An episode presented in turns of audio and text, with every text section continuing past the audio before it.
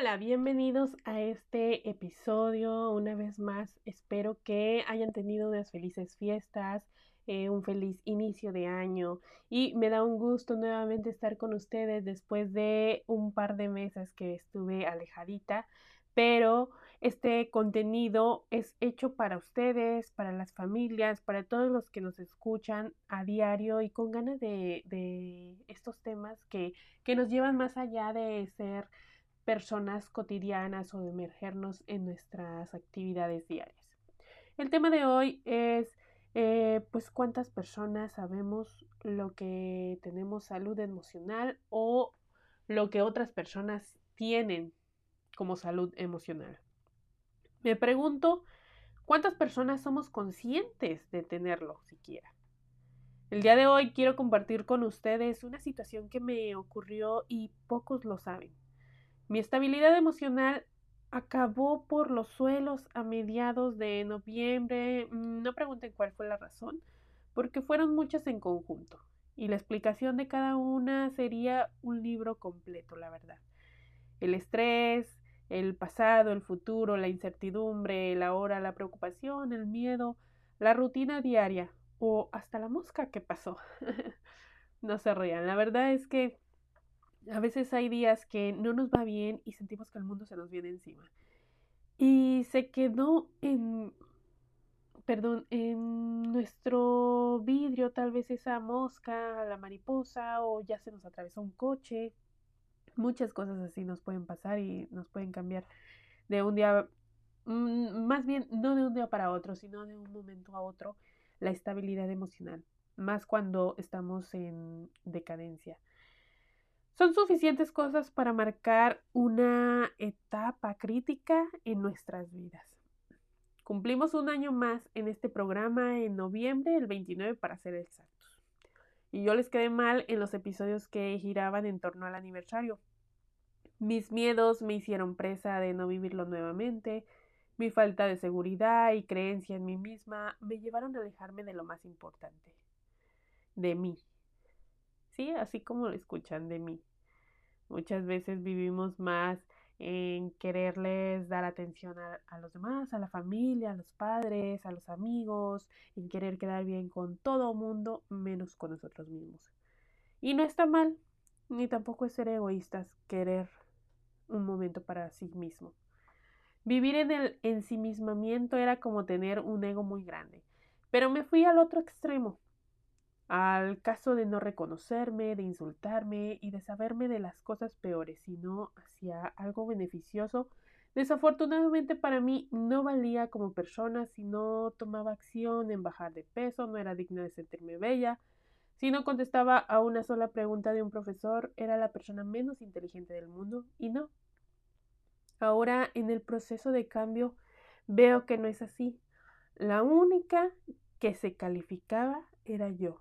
Y si alguien hablaba mal de mí, a mis espaldas era su problema y no el mío. No tiene por qué importar.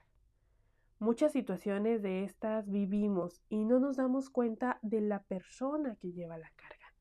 Ahora, sin más, quiero contarles que este proceso ha sido muy grato para mí, ya que, pues, eh, aprendí o aceptar que debía tomar terapia mucho tiempo se los he dicho en todos los episodios, pero como, como todas las personas, somos los primeros en dar el consejo, menos en tomarlo.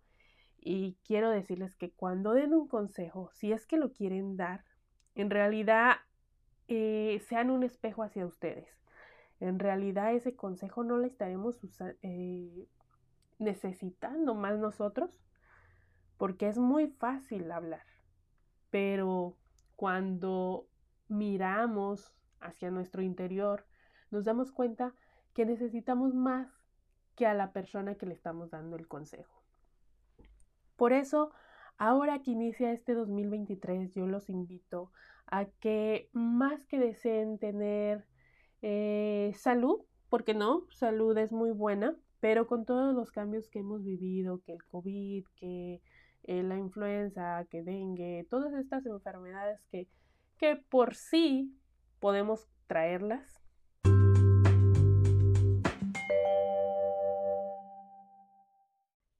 Y regresando, eh, decíamos antes del corte que revisando nuestra mente, echando un vistazo hacia nuestro interior, es importante que ya no digamos año con año, sino que cada trimestre y cada bimestre, cada mes, cada semana, cada día, ¿por qué no?